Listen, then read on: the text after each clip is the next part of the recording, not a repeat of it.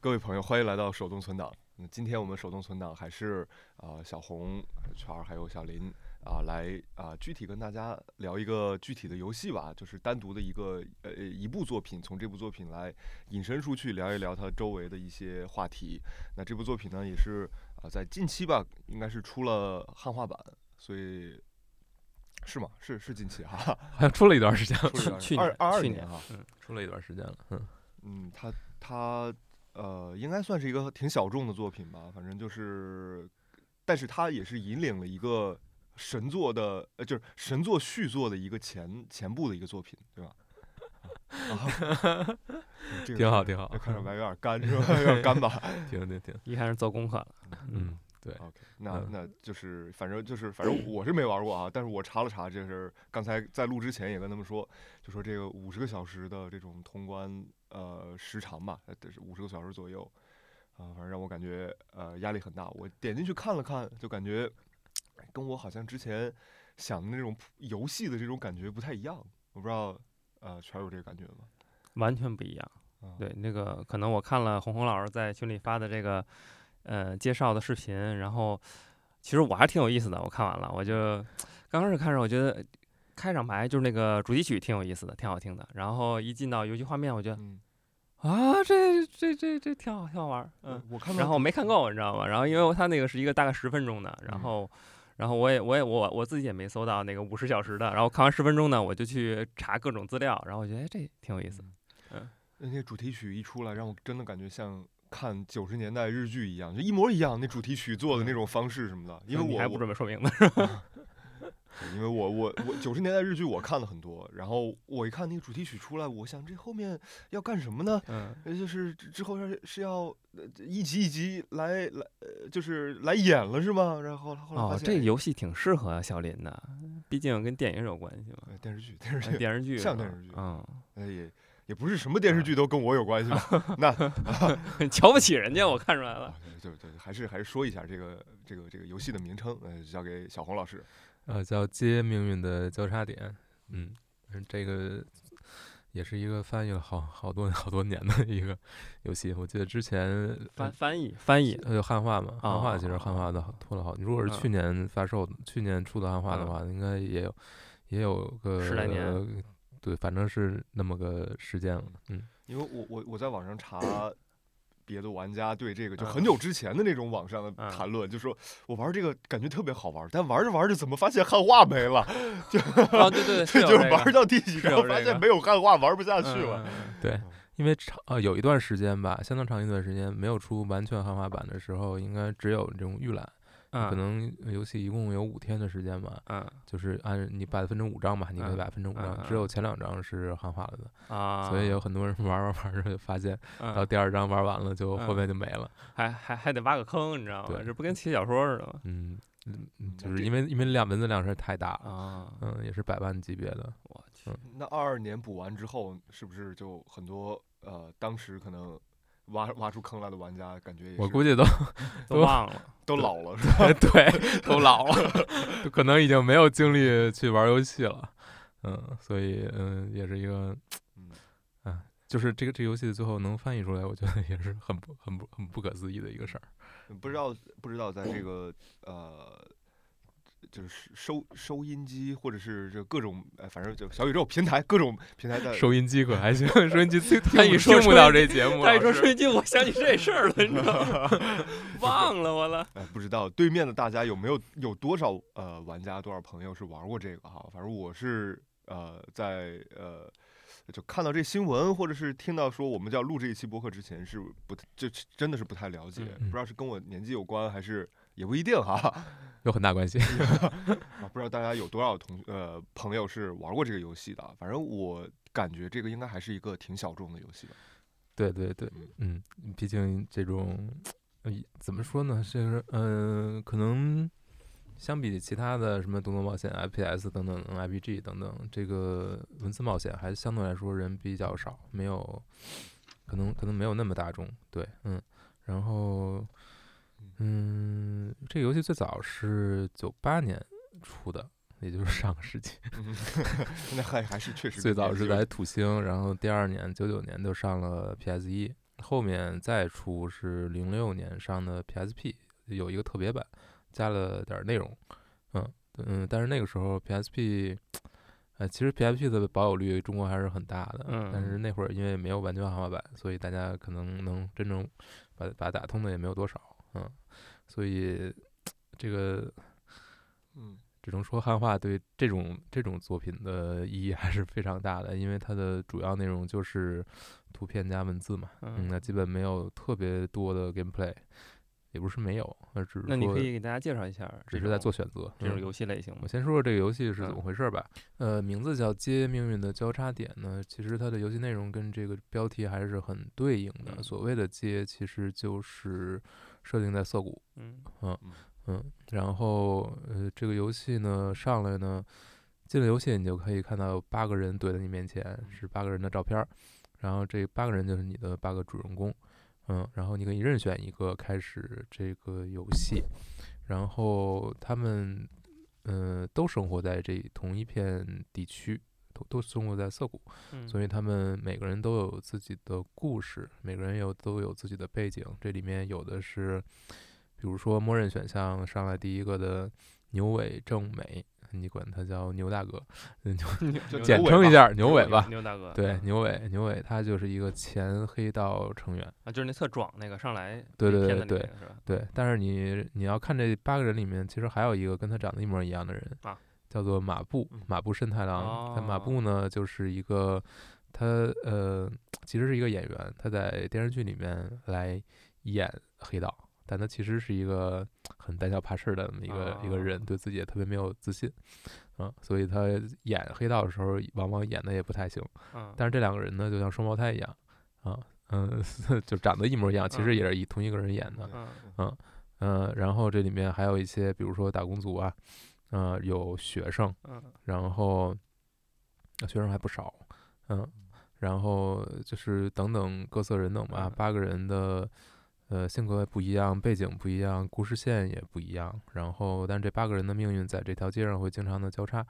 就是每个人有一条时间线，这条时间线或者是三天，或者是五天，就有长有短，有的可能三天就结束了，有的可能要要长到五天，然后这。你玩儿每一个故事，其实就是跟着这个人的故事在走，你就不断的通过图片加文字的形式来来看这个人故事的发展。呃，所谓的图片呢，还不是一般意义上的游戏中的图片，它是实拍的。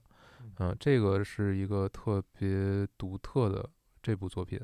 的一个一个特征吧。嗯、因为它所有的剧情都需要真人去把它演绎出来，拍成照片儿。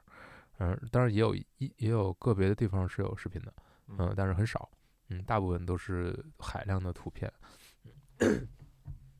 然后演员的演出呢，也其实非常的非常夸张，嗯、就是因为他不是那种真实真正你，呃，他不是是为了视频拍视频而做的演出，嗯是为了有一点，嗯呃，就是完全是为了照片嘛，为了照片效果，所以有时候非常的夸张，然后有大量的通过不管是 PS 还是什么做出来的效果，啊，所以嗯呃就不是那么写实，呃，有非常夸张的那种卡通看卡通的感觉，漫画化，对，有漫画化非常强的嗯那种感觉。表演漫画化，然后呢，你沿着每一个人的每一个人的剧情走着走着，你会发现这个剧情会走不下去，啊、因为种种原因吧，有的是呃，有的是卡住了待续，都告诉你你。嗯、没法，现在没法让你再读下去了那！你嗯必须用其他的方式来推进。然后有的时候你会走到一个 bad end，有一个坏结局。这个坏结局一般都是你做出了一个不是那么正确的选择，或者说其实你也只是沿着正常的路线在走，走着走着就会自然而然的遇到一个坏结局。那坏结局一般都比较比较有趣吧，有搞笑，可能比它主线会更加夸张一些。嗯然后遇到了待续或者坏结局呢，这个这条这个角色的故事线就走不下去了。这个时候他会给你一个提示，就是从另一个角色的故事线的某一个点，你可以跳过来，然后再延续，或者说，呃，通过别人另一个角色做出的一个选择，呃，他的故事线里面做出的一条选择，可以改变你现在这条故事线里面这个 bad end 的命运。所以呢，通过这种方式呢，你就不断的在这八个人物里面跳来跳去，呃，看每一个人的每人的故事线到底是怎么发展的，然后如果卡住了呢，就就去通过地别的地方来跳过来。这个跳呢，其实是他呃这个公司做的冒险游戏里面的一个很重要的一个点，就是它会延续下来，在不同的作品里面都有这个机制，就是它叫 Zap，嗯，是你说的是跳一下还是什么？呃，这么个这么个动作，然后呃之前几部作品里其实也都有，后面的作品也都有，就是一一路延续下来的，成为它一个一个主要的游戏机制吧。啊，因为其实你像文字冒险游戏，你大部分就是在看剧情的发展，呃，偶尔的是某些节点可能给你两三个选择，你可以去调整一下，就是按你的方向去走一些分支，但是这些分支可能就会影响到很多后续的演出或者其他人的命运。然后这个游戏基本上就是按这个呃去展开的，然后每一天呢，如只有将你将八个人或者六个人的命运完全就是故事都推进到这一天的结束，二十四小时结束了啊，然后呢，呃呃，八个人都结束了，然后才能再推再开始下一天这八个人的故事。如果没有的话，就是就大家都会都会停在某一天的截止点。那最后，当你把这五天都走完，每个人的故事线都看完，就相当于打通了这个游戏。但这也只是一个开始，因为。嗯，这只是你打通了正片，但是其实游戏里面还有非常多的隐藏的内容，比如说隐藏着非常多的各种各样离奇的坏结局，这可能是游戏中你需要去进行收集的一个要素，嗯，而且看不同的坏结局也是非常有乐趣的一件事情，因为都是非常搞笑、非常脑洞非常大的这种这种结局，嗯，非常不现实，但是很有意思，嗯嗯，还有的就是呃。可能有一些隐藏的故事线，你只有在满足特定的非常严苛的要求之后，你才能去呃解锁。嗯，但这个就是属于一个也算一个传统吧，系列传统，从之前的作品一直延续下来的。嗯，大致说出来就是就是这样。嗯嗯，就我们说的时候，你可能感受到，就是大概脑子中有这么一个概念。那其实是不是有类似的游戏，就是比较近期的，可以大家再来对比？想象一下，嗯，其实这个作品呢，后面还有一个类似于续作的作品，就是四二八被封闭的涩谷，呃，但是这已经是十年后的一个作品了，是设定在同样的一个地区，就是涩谷嘛，也是在涩谷。然后，嗯，这次的，呃。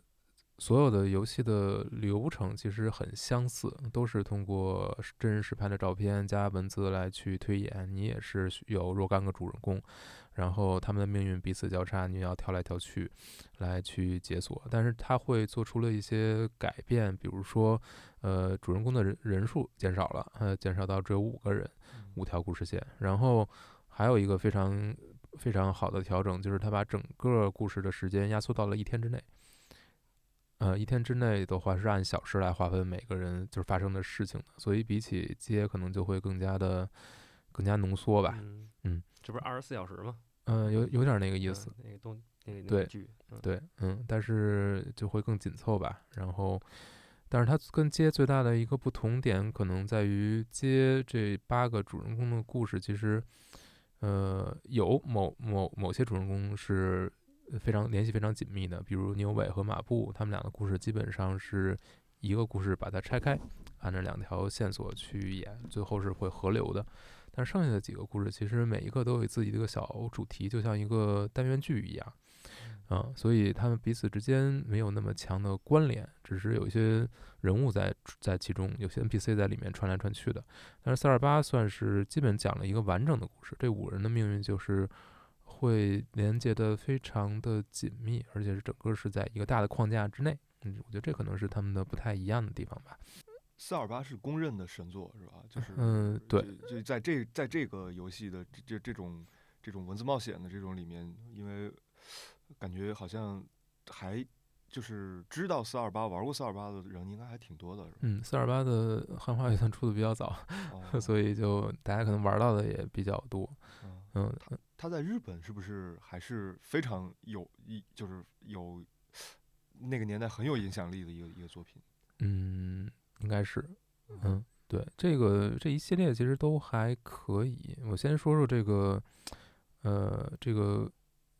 哎，要不然全儿先你先说说这个这个工作室啊，我来说这工作室是吧？对对对对对。然后，嗯，是这样，就是我看了这个游戏，然后我去，因为我很喜欢去看看它背后的这个这个这个公司，然后这个呃主创是谁，然后我发现这个主创就是我们。嗯，之前刚出过的一本书《口述史》里面的主创叫做中村光一，嗯，然后因为我看这个名儿很眼熟，然后我就去看了这个公司，这个公司的英文名字叫做中，就是叫做春 soft，嗯，呃，其实我也我估计不念春 soft，因为它的这个呃中文的拼音念春，然后但是它实际上是呃日文的中，就是那个那个词我也不会念，中村的对中村的中。嗯，然后叫，然后这个叫做我们简称为，呃，我们幻化叫做红中软件，嗯，然后这个特精髓，做麻将的，对，就是就是这个麻将，因为它这个中就是麻将里面日文的那个中，嗯，红中，然后我觉得这翻译特精髓，然后因为我在网上搜的时候都叫中软件，中软件，然后到我们这个书里它叫红中软件，我说哇，这这个可以，这个，嗯，然后这个主创特有意思，这个主创。呃，最早是给艾尼克斯做《勇者斗恶龙》的主程序，嗯，主程序是他来做，然后他做到了第五部，做到第五部，然后他就想做自己的游戏了，然后他拉了五个哥们儿一起来做了这个红中软件，嗯。嗯，然后在这个应该是在一九八四，好早，好早吧，一九八四差不多，然后他自己自己的就是在没有自己做公司，他在上。在上学的时候做了自己的第一个游戏，叫做《门门冒险》。冒险，对，门门冒险，这个这个给他带了不少钱，大概能挣了二十万日元。我看那个资料好像写的是啊挣了二十万日元。然后他自己非常喜欢，嗯，就是机器语言，然后嗯，也给各种杂志投了稿子。啊，对，然后这个公司，呃，这个公司最标志性的游戏叫做《地切草》。哎，《地切草》洪老师玩过吗？对我，哎，那真的是你这个时年，就是你那个生长发育时期的这个游戏吗？没有，那个那个游戏，其实这些游戏都是，先先说说这个中软件，它的它这个系列都有什么作品吧？嗯，啊，我先大致说一下，这个最早的第一部作品是呃地切草所谓的音响小说系列，嗯，Sound Novel，它叫什么 Sound Novel Evolution。这么一个系列，嗯，对，地切草是第一部，这是九二年在超任上推出的，九九年一直到了 PS 一，后面零七年我一直到了 V 上。地切草，嗯，是一个其实我觉得还挺不成熟的作品，嗯，所以嗯，它这个故事啊，其实挺扯的，就是一男一女，嗯嗯，算是男女朋友吧，然后他们开车去旅行的路上呢，车坏了，遇到车祸。嗯嗯为了躲一个路上的什么东西，然后车坏了，然后他们走着走着呢，去就是走到了一个这个所谓的闹鬼的鬼屋或者大宅，嗯，然后在这大宅里面发现了很发生了很多特别诡异的事情，比如说到处都都有这种，比如说走动的盔甲呀，比如说这种水池子里面的水箱里面的。巨大的怪鱼啊，等等啊，然后发生了很多特别诡异的事情，全都是那种闹鬼的电影里面的套路，灵异事件，灵异事件，嗯，但是慢慢的，这你就发现，你你们之所以会来到这个地方，并不是没有理由的。这个女主角跟这个屋子里面，其实她小时候就生活在这儿，但是她已经不记得了，嗯，然后她其实她的，嗯，他的。母亲，他本身是双胞胎，所以他其实还有一个姐姐，但是他姐姐就等于跟他跟他的母亲在这里面就发生过很多很多的事情，具体的我就不剧透了，但是大家可以去可以去去看看嘛。这个游戏里，嗯，就是它很有意思吧？就是第一次玩的时候，你只能用男主的视角来玩，但是第二次就是通关之后，你再来看就可以用女主的视角来看很多事情，然后你可以在。男主和女主的视角之间不同的去切换来看很多之前没法解释的事情。比如从男主的视角来看这个故事的时候，女主有时候会消失，嗯但是她到底去干了去做了什么呢？然后发生了什么事儿呢？她的视角是怎么样的？然后两个人的视角跳来跳去，你会发现这个故事的真相到底是什么样。嗯这是他们的第一个作品《地铁草》，后面的第二呃后面又出了一个呃也是在 SFC 上出的，应该是九四年，嗯、一部作品叫做《莲幼之夜》或者叫《恐怖惊魂夜》。嗯这个作品就是大火成功的一个作品了，应该是大卖了一百一百来万。嗯嗯，他是一个推理作家来写的剧本，是我孙子武安。哦，嗯，我孙子，我孙子，对这我我记得好像是有，我我不知道这个，我是首先我不知道这个作者啊，但是我好像在查这个游戏的过程中看到一些梗，我不知道会会不会就是跟这个作者有关啊、不知道啊。嗯嗯嗯，对，嗯，那这个作品其实一开始也是上了超人嘛，后来上了 PS 一，这后来还改，居然还改编成过电视剧。嗯，这个游戏呢，我也是前一段时间顺着也玩了一遍，嗯、很有意思。它是一个密室杀人的这么风雪山庄密室杀人案。嗯，就是大家都被困在一个暴风雪的夜里，在一个山庄，然后有若干个人，然后你会发现这些人一个一个被被杀掉，但是不知道到底真凶是在谁，是是谁，就是有可能是有一个外面有一个人，也有可能是就是在这个旅馆里面的其中之一。所以呢，然后这个作品相对来说就是完全是推理向的游戏了，你可以去，嗯嗯，思索这个通过蛛丝马迹来想吧，到底是谁是这个这个凶手？但其实因为它毕竟是一个很早年代很早的作品，嗯我这基本上玩着玩着就，我看到这个那个呃凶手出场的时候，我基本就知道是他了，所以不是特别有意思。但但是讲的非常好啊，他很有，他是。嗯，他的切换是什么呢？他这里面跳来跳去，就是你，嗯，你你可能会你的做出了不同的选择，会导向不同的分支的剧情的展开，然后你可以体验到每一段剧情到底是，呃呃，每个人在不同的时间点到底是在做什么样的事情，然后等等等等，嗯，整个故事其实还是挺有意思的，嗯，然后它特刃出鞘，嗯，有有一点那个意思吧，但是他死的人会比较多，嗯，对，而且都死得很惨。他，但这个游戏跟地切草呢，都是，呃，它里面的图片吧，其实不不是那种实拍的感觉，更有可能更像，呃，地切草很明显就是很多都是做出来的效果，啊，但是也有很多就是真实的图片的真实的呃事物的素材，还有一些实拍的，但是也有很多 CG 来做出的图像。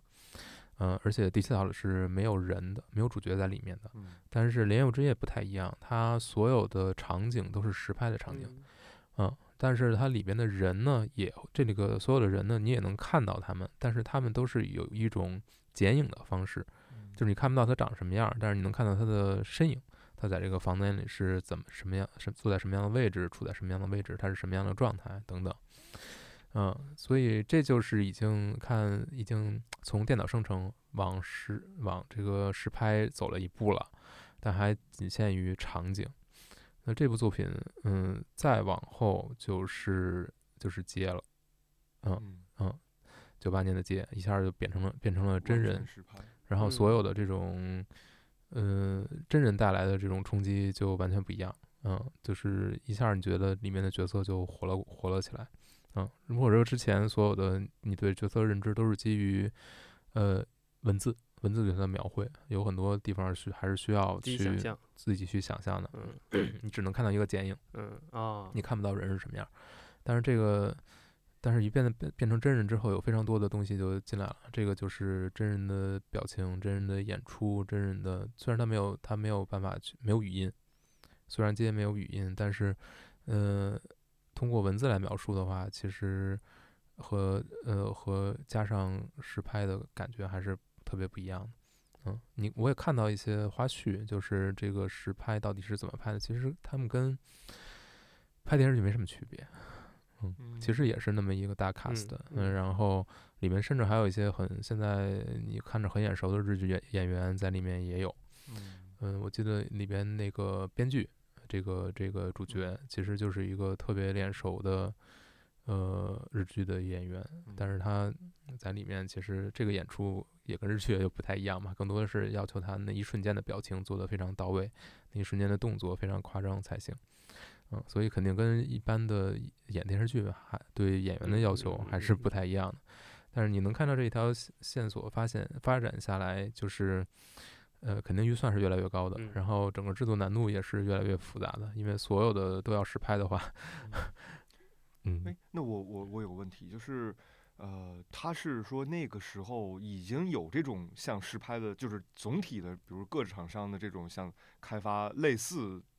我不知道有没有类似的啊，就是他们都已经往实拍这个方向走了，还是说这个是他们自己这个厂商的一个创造？我觉得算是他们的一个比较特殊的做做法，独创性的一个。对，嗯，其他的作品里面基本看不到。嗯，对，而且这种大量的海量的图片的拍摄。嗯，呃，首先像他做他这个系列的这种印象小说的，其实也是他们带起来的，是还是因为《恐怖惊魂夜》获得了巨大的成功，后面才有很多人再去做这种文字冒险的小说。嗯，但，嗯，但这个类型其实不会怎么说呢，就是也一直没有再大火起来，谈不上。嗯，对，嗯，真正能够出的好作品其实也没有特别多。我觉得最大的一个原因就是，你看《恐怖惊魂夜》吧，它后面又出了三部续作，嗯，然后这三部续作的销量就是断崖式的下跌，从第二部续，呃，第第一部续作可能是三十多万，第二部续作就到了不到十万，然后再往后就更少，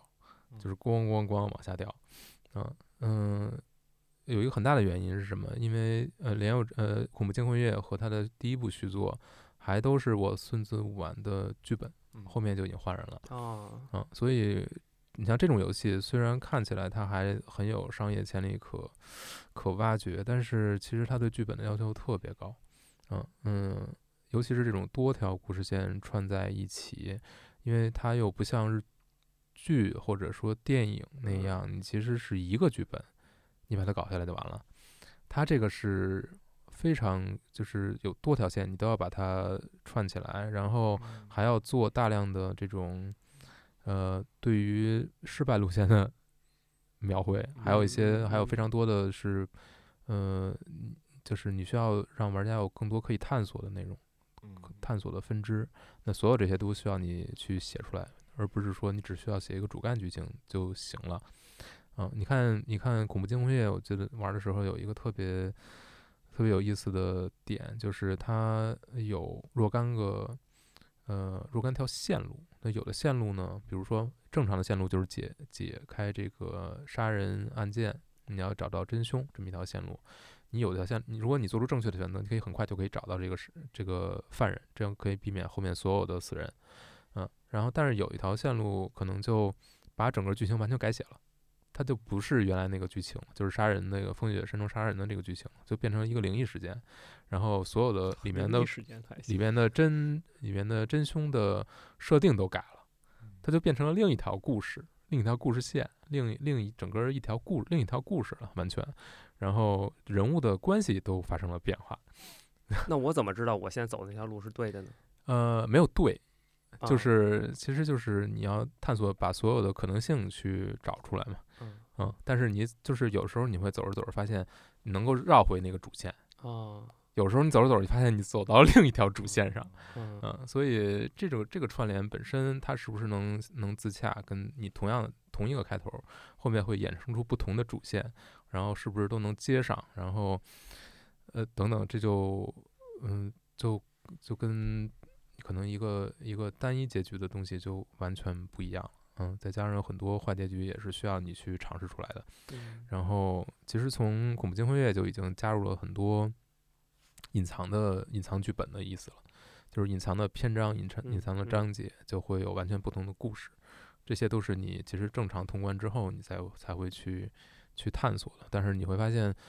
就是你正常通关，你可能只玩到这个游戏百分之五十或者六十的内容，后面还有大量的内容是你没有去，你不知道，你没有探索过的。但这个东西就是看你自己的，是你自己的经历吧，还有你的兴趣吧。那接其实也是这样，嗯，接这五天的故事其实，呃，相对来说还是比较好完成的。但是这里面有探也有探案的，就是就是有一个警察吧，他他本身也是一个游戏玩家。所以这个游这个游戏里边的翻译成的就是宅男警察，然后他他他他们还有一个翻译叫御宅警察，御宅警察，御宅警察。我靠！当时我看到，哎哎，对，嗯，当然很扯啊，但是本身这个游戏的设定就是很夸张的。然后呢，他就不断的接到这个犯人的这个犯罪的预告，就是说我要在哪儿引爆炸弹，然后你你在这条线上，你就是要不停的去跟这个这个恐怖就是这个恐怖分子来去。来去做纠缠嘛，再通过他给出的各种各样的字谜来去找出这个炸弹的位置，顺顺利的把它去解除。嗯，这么这这就是一条线。然后，呃，牛尾和马步这条线呢两条线呢，就是一个是演员，一个是黑帮成员。但是因为阴差阳错的关系，因为两个人长得像，穿的也一模一样，甚至连脸上的疤，一个是真疤，一个是装上的疤，位置都一模一样，所以这两个人呢就互换了身份。嗯嗯嗯。一个是走上了一，在一个被自己自己被卷入的一个银行结案，呃，珠宝行的一个结案之后，他就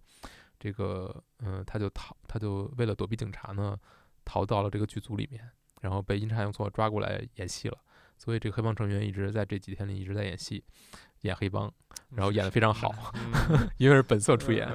然后那个那个演员呢，因为也是因是呃。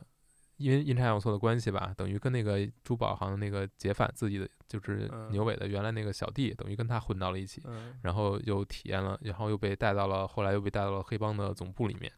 他要发挥自己作为演员的这种优势，来去来去办好这个这个黑帮成员的角色。两人的身份互换了，然后最后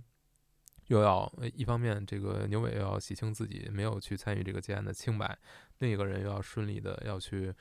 呃，等于通过这一串在黑帮真实黑帮里面的这个体验呢，也也变成了一个更好的演员，他也真正知道能够演出黑帮的那个气势了，呃，非常有意思的两段戏吧。然后其他几个人的故事也都也都很有意思，嗯，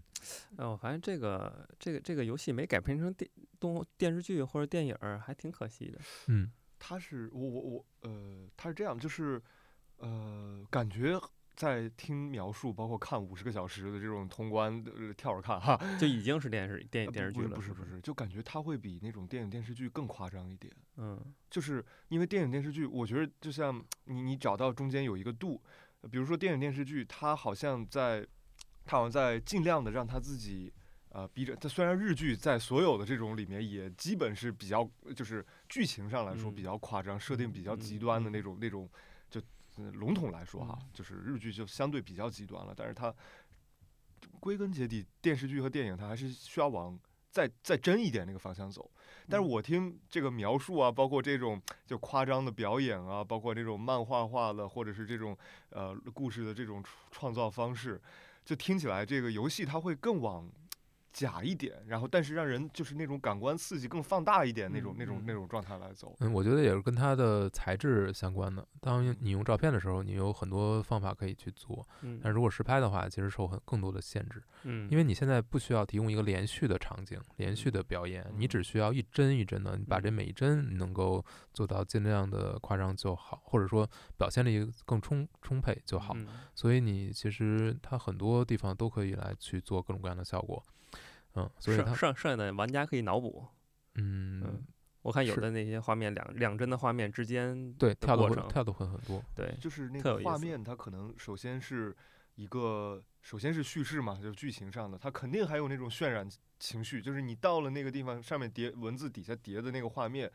然后如果你一个黑屏上面给文字，你的那个情绪到不了那个那个状态，但你看到一个比较夸张、比较呃极端的一个画面，你的情绪就。就那个视觉就直接给你到了那个那个状态，然后你去看那些文字，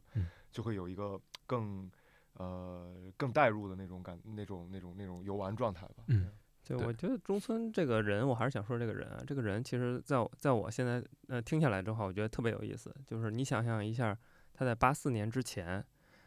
他原来就是一个理工科生，纯理工科，就是计算机极强，还得过奖，嗯、还是他们学校的一个什么数学俱乐部的成员。你想，一看纯理工生，高材生啊。然后他自己干完主程序，给《勇者斗恶龙》干到第五部，然后那个时候是从主程序一直干到监督，干到主程干到第五部之后，人家老人家自己去做了自己的公司，然后他做自己公司并没有延续他之前做游戏的那个思路和手法，他完全创造了一个完全新的一个，就像洪老师刚才说的那个那个影影像小说这么一个思路，对，之前没有过。我觉得这个挺有意思的。其实他他要把他自己的那些对文学的，或者对对对小说、对对故事啊、对剧情的这种呃想象，或者说他想去实现，这个完全放大了，而且变成自己可控了。这个我觉得是一个一百八十度大转大转弯儿。嗯可能他自己内心中一直埋着说，我现在做这个这种游戏，可能我做的没劲了，但是我内心中想做，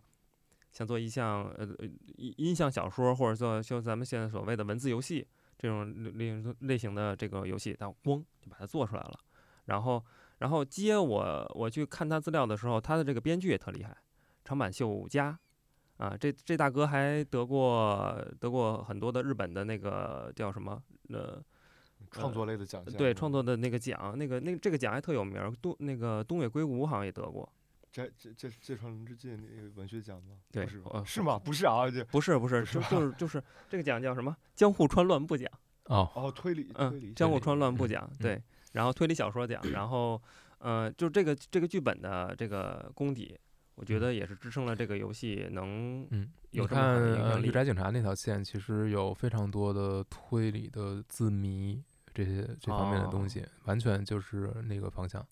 嗯，如果呃，包括这个最后你其实是需要自己去敲敲入，就是输入真凶的名字的。嗯嗯，哦，对对对啊，啊对就不是选就不是鼠标选择对了，对对对。啊，嗯当然那个恐怖惊魂夜其实也也是这样，哦，也是对，它这会这这个会不会是跟他自己出来做公司的那个开发成本有问题呢？呃，就是有关呢？就是这个成本会不会相对来说我我觉得成本都不是他第一个考虑的问题，就是他想做他自己的游戏，他你想他这么连连续续做下去，我觉得也也也蛮厉害的。嗯，这个成本应该应该相比来说会低一点吧？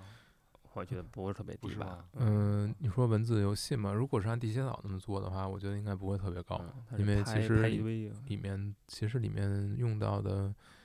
需要制作素材其实没有那么多，嗯。也也就是剧本再加上一些图片，而且这些嗯。图片在多周目里面大量的复用，嗯。嗯，所以其实游戏的素材没有那么多，但是你看，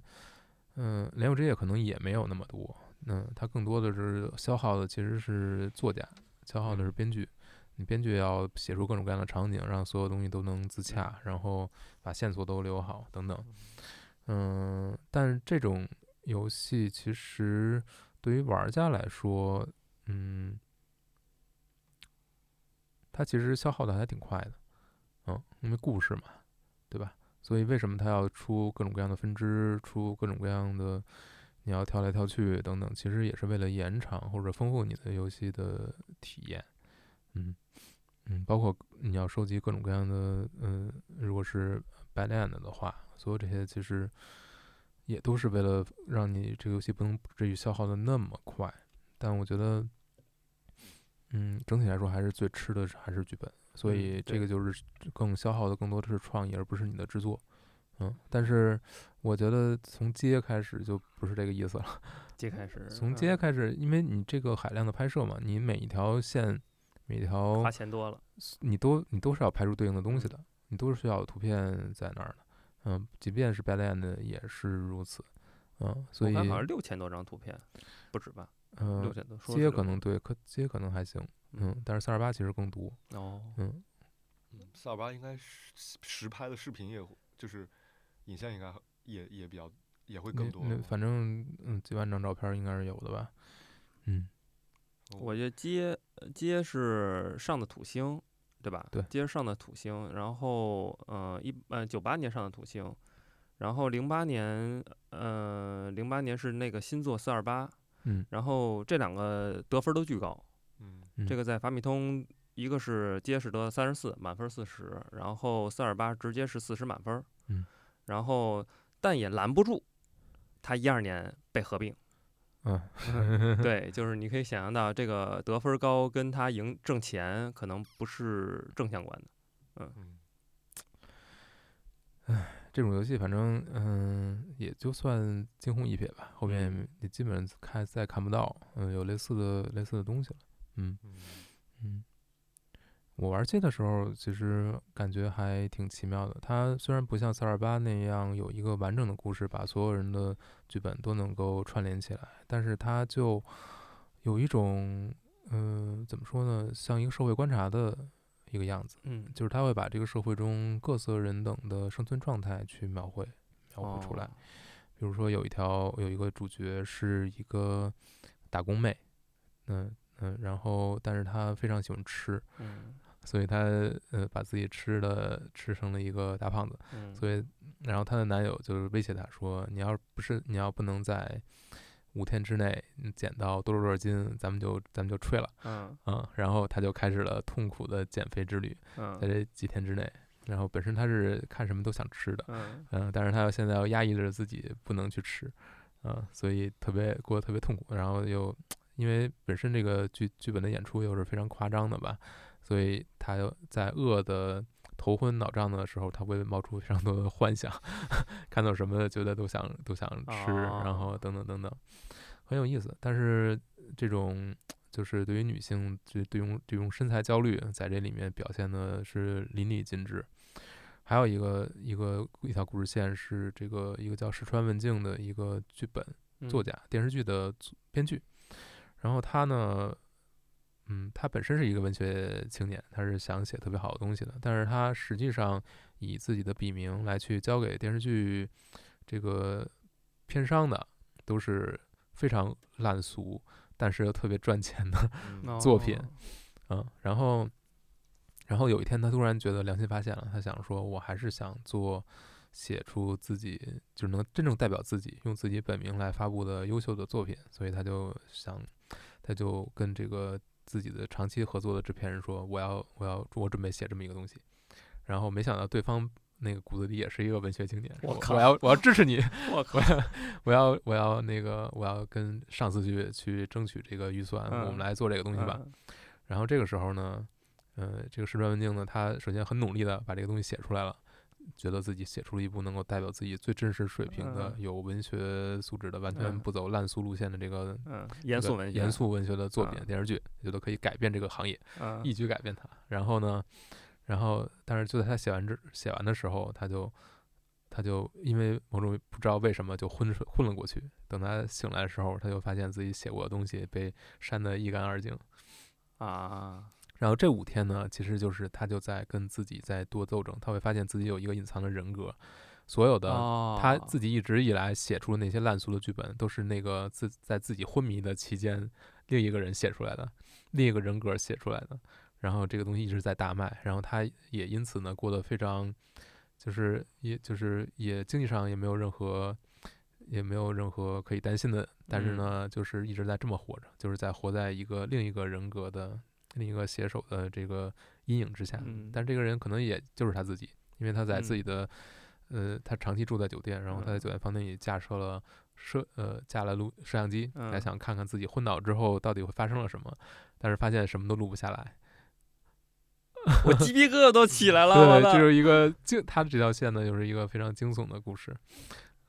真的很像个日剧的那特种别棒单啊元！剧哎，对真特别对棒。，然后当然呢，这个故事最后其实并没有给出一个特别特别特别合理的、你能够接受的那么一个答案，但大概其实就是精神分裂吧，我觉得就是。呃，对，嗯是，但是他把那种一个作家，他如何要在一个编剧吧，他如何要在嗯写出自己想写的东西，和在市场呃上能够这个剧本能够卖出去，能够换钱，能够赢得一些虚名，在这个方面，嗯他其实是非常这个其实是很写实的一个东西。我觉得这可能也是来自于这个编剧写这个游戏的编剧自己嗯本身的这种生活的体验。嗯所以它里面描绘这个编描绘这个编剧的状态，虽然你看着非常夸张，但是你觉得是非常可信的，因为这个这种这种矛盾是只要做这行他都会遇到的。现在也这样吧？对，嗯另一些另一些故事就会比较好玩儿，比如说有一个人是大学生，他叫费泽杨平，然后虽然他还不是不是没有，他还是高中生，嗯对，但是呢，怀孕了，那个对我怀孕了那个特别逗，就嗯是呃，开场是他之前睡过的一个一个一个一个女孩子，已经其实人家已经等于是工作了，嗯，然后来跟他说说我怀孕了。那谁谁谁怀孕了？那个工作女孩说对对，怀孕了是吧说怀孕了，啊对，但是因为你现在还没有那个毕业还没有毕业嘛，我们可啊以就是先先把孩子生下来，以后再结婚什么的，哦，这是第一个跟他说的。嗯，然后后面呢，一个他之前交往过的一个人，嗯一个一个女孩儿，直接带着一个孩子出来了，嗯说这是你的吧，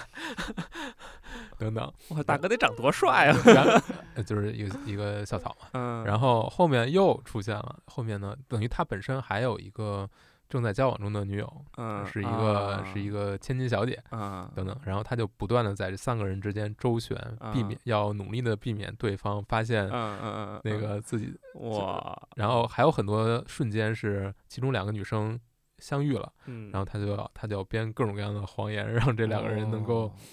不要就是不要就不要发现自己的真实的那个嗯情况嗯。等等，嗯。呃，当然，这个故事最后其实也是非一个非常烂俗的一个结局，嗯、但是嗯很真实但是很有意思吧哎？这太像电视剧了，就是我要把你这个设定，把你这个开头给你写的极度精彩，让你嗯极度想看，嗯，结尾就无所谓了，反正你都看到这时候了，就哦嗯对对对，其实嗯、这我我觉得他的剧本可能稍微差一点的，就是在嗯这儿，就是很多嗯、比如说这个薛定谔之手编剧的这个、嗯这个故事线，机械降神，我们啊对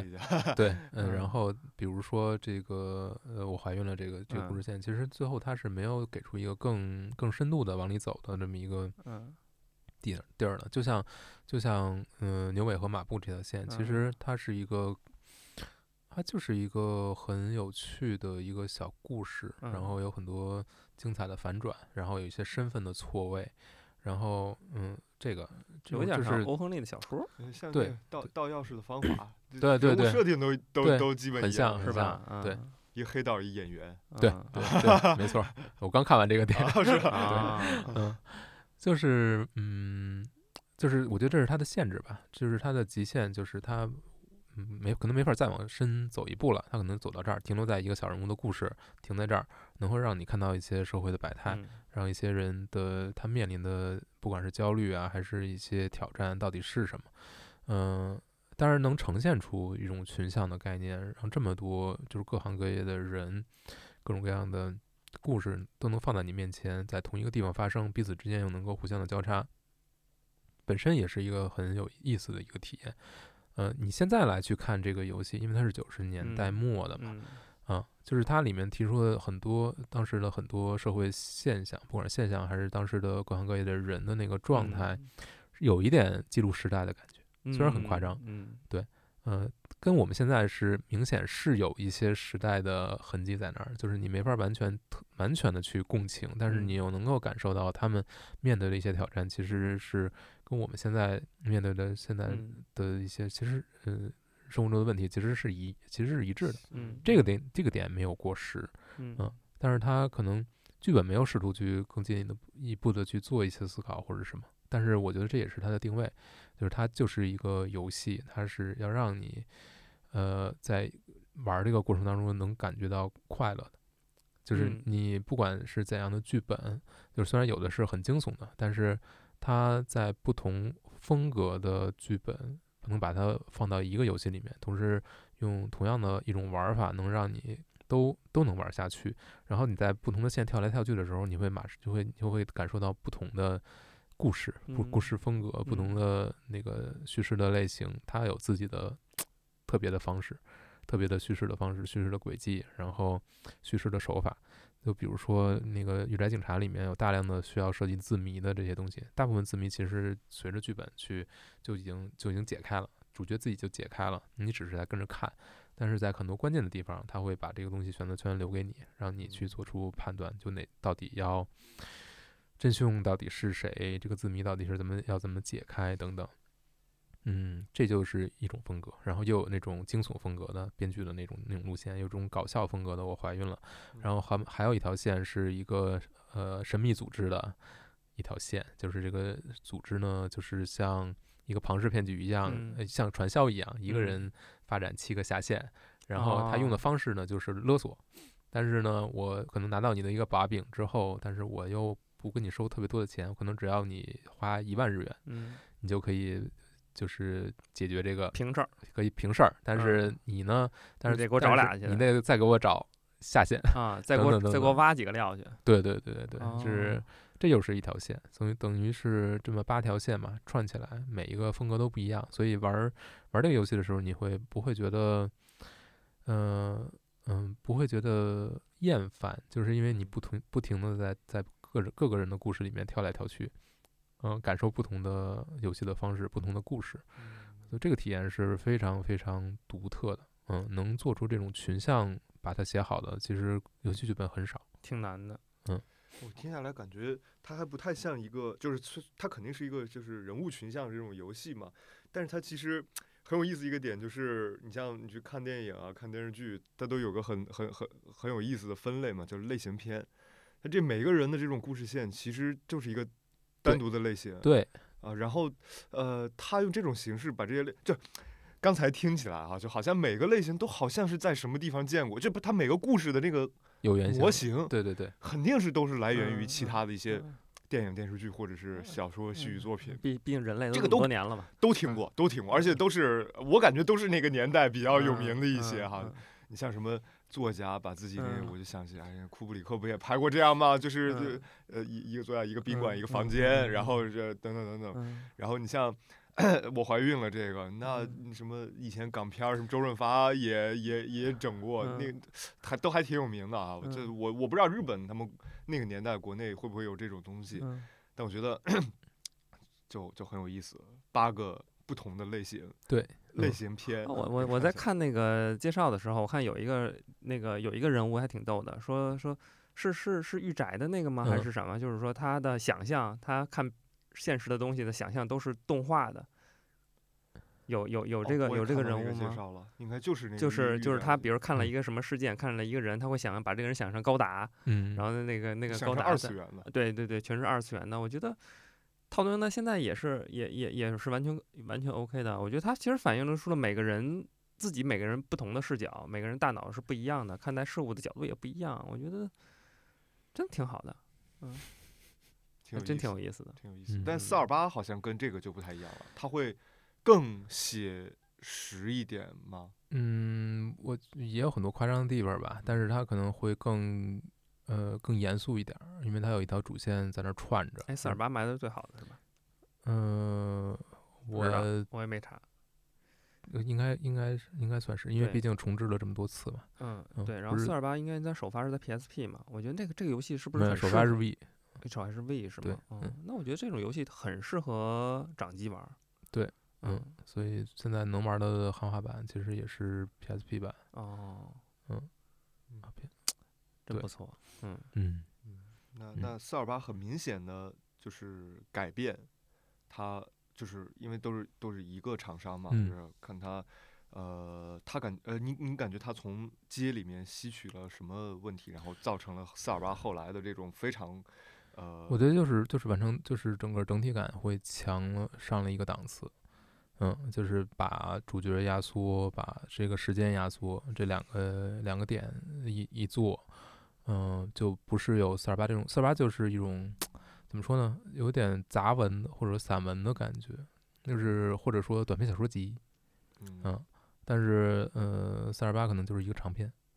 哦，它可能有多个故事，多多多个人，但是这个人物之间的关系其实还比较密切，明白了，嗯，它没有那么散，但是街就八个短篇，很散，嗯。嗯接，可能没没有八个，有有几个人其实是把同一一个故事拆成了两份儿，哦，对，但是那个因为最后这些人其实虽然他有命运的交叉点，但是他们的命运在最后是没有关系的，嗯，所以会会很散，但是嗯，散跟这种聚焦在一起呢，就是各有好处吧，嗯。可能对于大多数人来说，还是会更喜欢一个故事，嗯，嗯有一个完整的故事从头跟到尾。虽然有若干个主角可以在里面，但是它彼此之间这种完整感、这种整体感会更强一点。嗯，对，更有接受度。如果这八，如果说接这里边，比如八个或者六个故事，我有一个我感觉不喜欢，或者两个不感觉不喜欢，我喜欢其中两个，对两个感觉无感，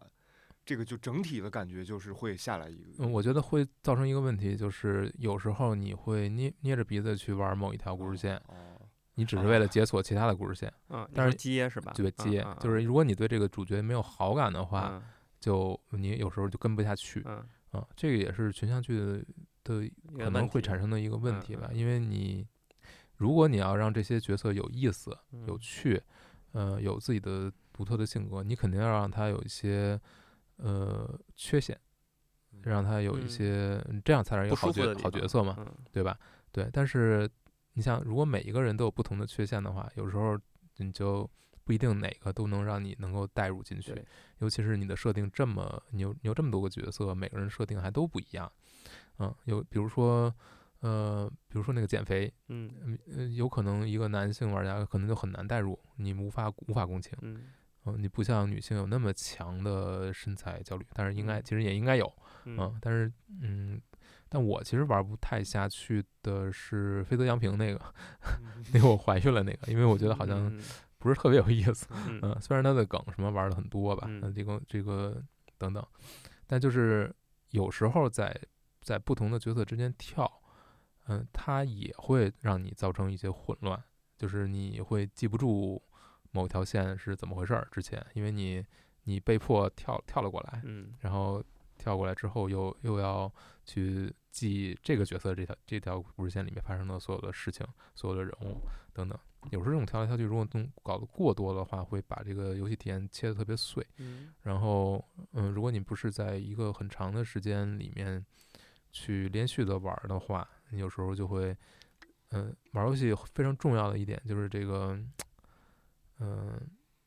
，momentum。嗯，就是你要能一口气的去玩儿下去。但是如果把它切碎了的话，惯性。对，你就这个，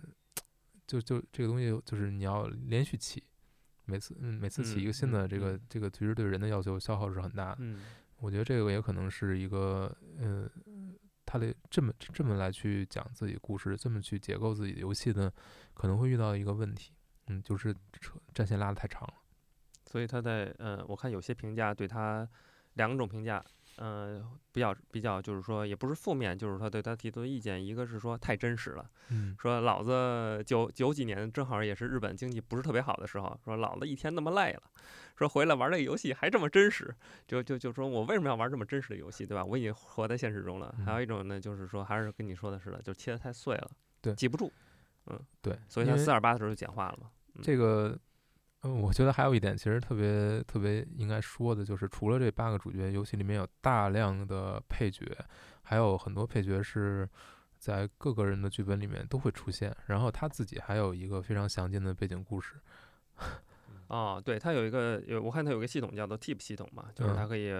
嗯，对动不动就就就给你提示提示，对，他这个啊文本量极大。文本量极大玩儿太嗯累了。嗯，对就是就是玩儿太累了。嗯但是这个 tip 系统其实很有意思，就是作者会在里面加非常非常多的私货，就是他会把就是他想其实哪个东西值得 tip 一下，其实也没有什么标准，啊，完全看编剧自己。嗯编剧觉得这块儿需要多吐槽两句，他就他就他就写一个嗯 tip，然后对里面有非常多的吐槽，嗯嗯，也是也是很有意思。这个东西你你可能通过其他的方式，你其他在其他的作品里面作品形式里面你很难去插进去，除非你说加旁白、画外音或者主角主角自己内心的这种内心的内心的话，就是这个这个是，如果是电视电视剧、电影，这个就要把这些事儿编到戏里，嗯，嗯你就得编进去。编到。但是这个就不用，这个其实就是你想看呢，你就可以看，嗯，但是它不是一个强制的。嗯就是这个东西对你的游戏没有什么任何的影响，嗯但是它的量会会很大，增加汉化素难度。巨大的，我觉得增加了他们的汉化难度怪不。得怪不得汉呃那个汉化到第二章就不行，看不下去。但是但是这些东西，如果你看的话，你会发现它嗯会有很多，一个是有很多时代感、时代的记录，嗯然后还有一点就是里面有非常多关于日本文化的啊，东西。就是他会把很多你可能只是看过一眼眼的一个一个概念给你解的，相对来说用几十个字去给你说清楚，说的大致的清楚？嗯嗯、流行的哦，一些，然后或者传统文化里面的都有，嗯比如说，嗯、他们的建筑里面的东西等等等等，的什么都会有。啊或者说他们的黑帮里面的，或者他们的这个什么，只要你觉得是一个很新鲜的、相对新鲜的东西，嗯，就会里面就会解，比如说你他们的他们的武术等等，嗯嗯，他们的仪式，各种各样的礼仪哦等等，都会在里面会有。就是你有有一点，就像是背后有一个小的百科全书一样，会嗯把这个各方面的社会相关的嗯等等等等去塞进去，所以嗯，你还是会有很多很多收获，嗯，真扎实，对，很扎实。然后还有一些科学方面的东西也会往里塞，哦就是很很莫名其妙吧，就是你感觉是一个编剧在把自己的这个知识库往外抖了，嗯在在不经意间我书架有什么书，你知道吗？经不经意间给你给你给你都都塞进去，嗯嗯，对，但是就会让这个这个游戏显得特别有有质感吧，真的，嗯，细节就是这细节都靠这个嗯去去推出来了，它会在叙事过程当中给你不断的出现这种，你可以读这个 tip 来来打断一下，嗯嗯歇会儿对，歇会儿，啊，嗯，歇会儿，让我回忆回忆，让我让我消化消化，让你让你让你知道一些我学习小知识。没有用的知识，哎嗯，嗯哎，那我有个问题，就是说你在玩这个游戏的时候选这个八个人物，你随便选哪个人物，其实是不影响主线的，对不对？不是说那个玩完每个人玩完一天对吧？每个人都有自己的那个，就是强制玩完，对，但是实际上最终是它是没有顺序的，对没有顺序，实际上你是最终要把八个人都玩完。对，哦，然后你才算打通了整个游戏。哎，那这个游戏你在玩的时候，是不是慢慢就有好物了？就刚才你说你不太喜欢玩这个线，但是人物会有好物吗？肯定会有好物也，有好物，对因为最精彩的就是，呃，我对我来说最精彩的可能就是呃牛尾跟马布这这条线吧，因为它啊。是一个最有戏剧张力的这么一个一个设定，但是有一些就有一些可能就是自己的线比较单独，然后做的也不是特别精彩，有有非常意识流的，比如佣兵那条线就是很无聊，嗯，然后最后也很无聊，就是嗯。从头到尾都很无聊，就不知道为什么会有这么一条嗯。线，但是他也就做进去了。但是你有时候你就是嗯捏着鼻子你也要玩儿，因为不然的话解解不开其他的其他的啊故 事。捏着鼻子要玩对，嗯嗯，但就是所以它它的每条线的水平吧，可能不会完全一致。嗯嗯，对，哎，这挺有意思的。这个其实让我想起了十三机兵。嗯，就是就是我就是我估计大家可能好多人也玩过十三级兵啊，就十三级兵那叙述不是也一堆人嘛，呱呱呱呱，让你每条线走，对吧？你你当你这个人走不开了，你就转到另一个人。对，很像。。嗯对，我觉得这个反正聊着聊着让我觉得，哎，跟十三机兵挺像的。嗯，那十三机嗯兵也会有同样的问题，就是他出场角色太多了。对，我就记不住，最后我喜欢也就是那一两个，对，其实你真嗯正能看得下去的也就一两个，但是所有东西你都你都要都要玩一遍。你都要玩一遍。嗯，它有一点有点难，有点勉强，是吧？有点勉嗯强。对我也觉得人他妈有点太多了。对，因为因为当人一多的时候，对每一个角色你能够你的把控就会就会变得，就是你的精力会总总是总归是有限的嘛。有的角色可能就不会特别精彩。嗯，对你你说比如说这八个人里面，我觉得砍可能可能砍掉一两个都没有问题。嗯，也不会特有对这个剧本有特别大的影响。嗯，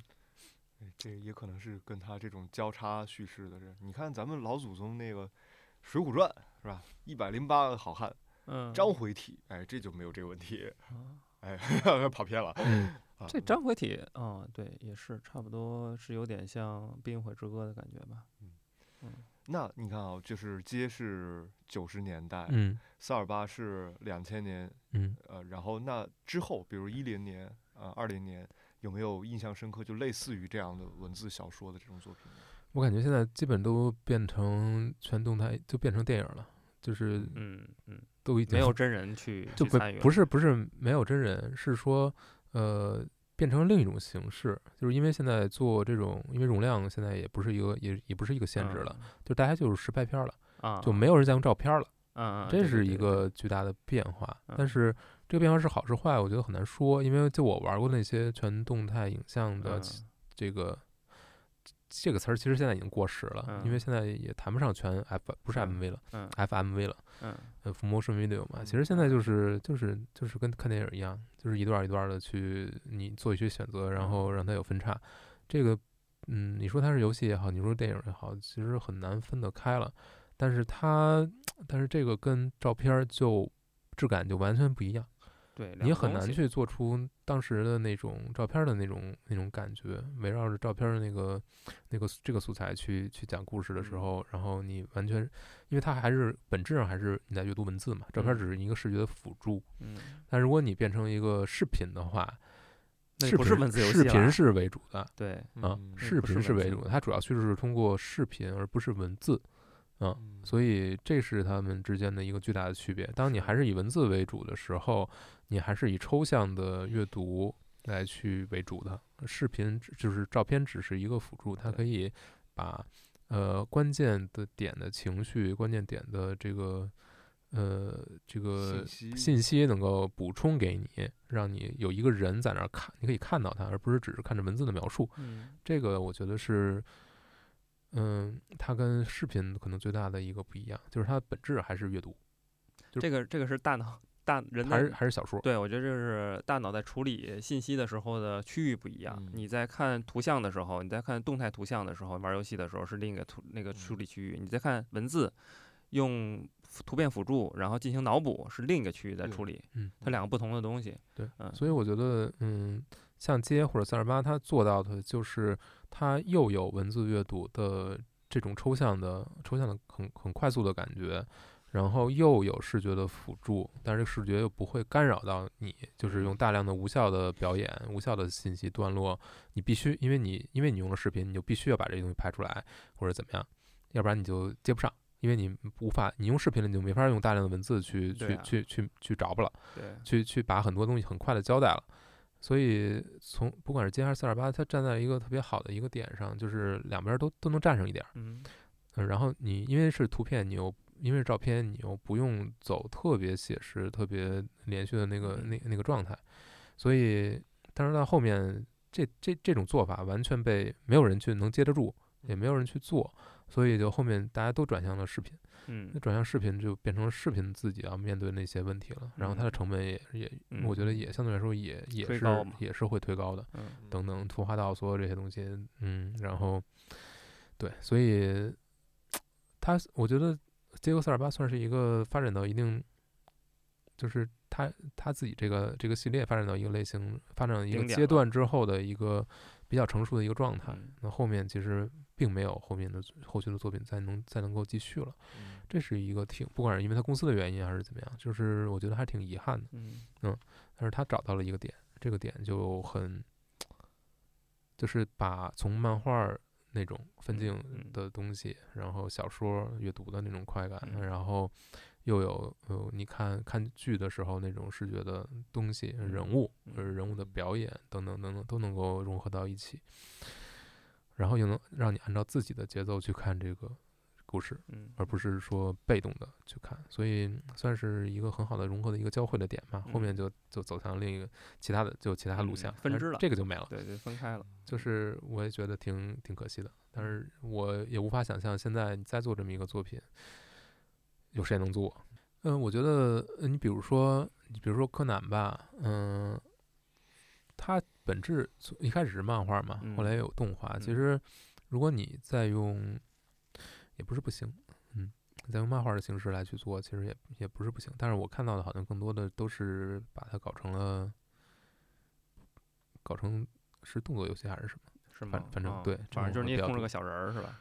嗯，有应该是有，我记得可能 NDS 上可能会有吧，有这种探案探案方向的游戏，但是你可能很难玩到中文版的。嗯，嗯，这个那确实不知道，嗯，可能有语言的问题吧。你像，你像，嗯。街或者四二八这个这个系列其实也是，如果它文字量都是非常大的，如果你没有母语的支持的话，很难，你很难坚持的下去。嗯，你让我用玩一版玩玩一遍四二再玩一遍四二八英文版，我估计我可能未必能坚持下去。虽然现在有移植嘛，高清的移植嘛。嗯嗯。哦，Steam 里面有。我突然想到一个问题。既然它这个就是这个游戏的开发是非常的日本啊，就我相信它肯定最最广大的受众也是日本本土的这些玩家，因为它文字量啊、故事啊。但是刚才又说这个里面有很多介绍日本文化的东西，哎，这个就好像是面向面向一些世界的玩家或者是非日本的玩家。嗯，哎，他他这个会是怎么考虑？还是说编剧纯是想自己夹带一下私货就得了？我觉得就是。啊，一方面是夹带私货吧，另一方面，呃，另一方面其实是为了让这个游戏有更多的，嗯，更多的味道。嗯，这个东西可能很会更重要一些。嗯嗯，不一定是面向国际市场的。嗯，因为有很多解释其实也是面向不太，嗯，那怎么说呢？它需要补补课的日本的。不一定是需要补课，可能就是，嗯，也也是吧，可能也是这个意思吧，因为它涉及到非常多不同，因为每个角色它是有不同的背景嘛，它有自己的，也有一些专业的东西，那这些专业的东西是需要，比如说《御宅警察》，它那个故事里面，它会有非常多技术相关的、阶级呃相关的，哦，嗯，然后呃跟推理相关的这些东西，其实都需要你有一些解释的，你才知道它为什么这个推理是这么走下来的。那这个这个东西其实是需要去科普一下的。我觉得，即便相当于相当于日本的玩家的话，因为因为你说 玩家，你怎么去定义玩家？嗯，你就普通人嘛，就是普通人。嗯他不一定有这很多的专业知识的。嗯嗯，有这种小 tips 也挺好的，我挺喜欢看这种小 tips 的，你知道吗？嗯嗯，你给我一个长篇大论大论文，我也看不懂。因为文字游戏，它这种游戏其实它大部分的游戏时间之内，你就是在按确认。展示下一句话，按着确认玩遍全程。对，就是即便你在做很多选择的时候，你只是也只是在不同的选项上摁确认。嗯，所以你是一定是需要有一些操作上的东西来打断这种重复感。嗯哦，Tips 很很大，就是在把在可能隔几页就会出现一个，然后它就是来打断你，就是让你从这种呃重复，然后你重复可能到最后你就会厌烦。但是他就要不断的打断你，让你去做一些动作，做一些操作，然后，然后你看到一些新的东西，就是你这个操作是有反馈的，所以这个东西对他来说是很重要的。但是他又要把这个 tips 要能跟他整个的故事融合起来，而不是说一个生硬的让打断你的，而是让你自己主动的去打断，因为这个东西很有意思，你能得到一些新的信息，或者能能让你会心一笑，等等，呃，所以你愿意看它。你会非常愿意看它，然后你会主动的去选择停下来去看它，嗯，我觉得这个就是它的一个很重要的作用吧。这个其实在之前的几部作品里面也都是贯彻下来的，嗯，地铁嫂可能没可能没有，但是莲有之夜就会有，嗯，真不错，嗯。嗯，那就呃呃，结合四二八在那个上个世纪末这个世纪初，哎，好像用一种。现在有点看不到的方式保存下来一点什么啊，嗯，然后让我们现在玩家在呃，现在我们这些玩家能有机会，能有机会找到这个汉化版来看看当时那个游戏。也感谢汉化组，感感感谢干了这么多年的汉化组，给汉化组鼓个掌。好，好，那今天啊就到这里，嗯嗯，下期再见，拜拜，拜拜，拜拜。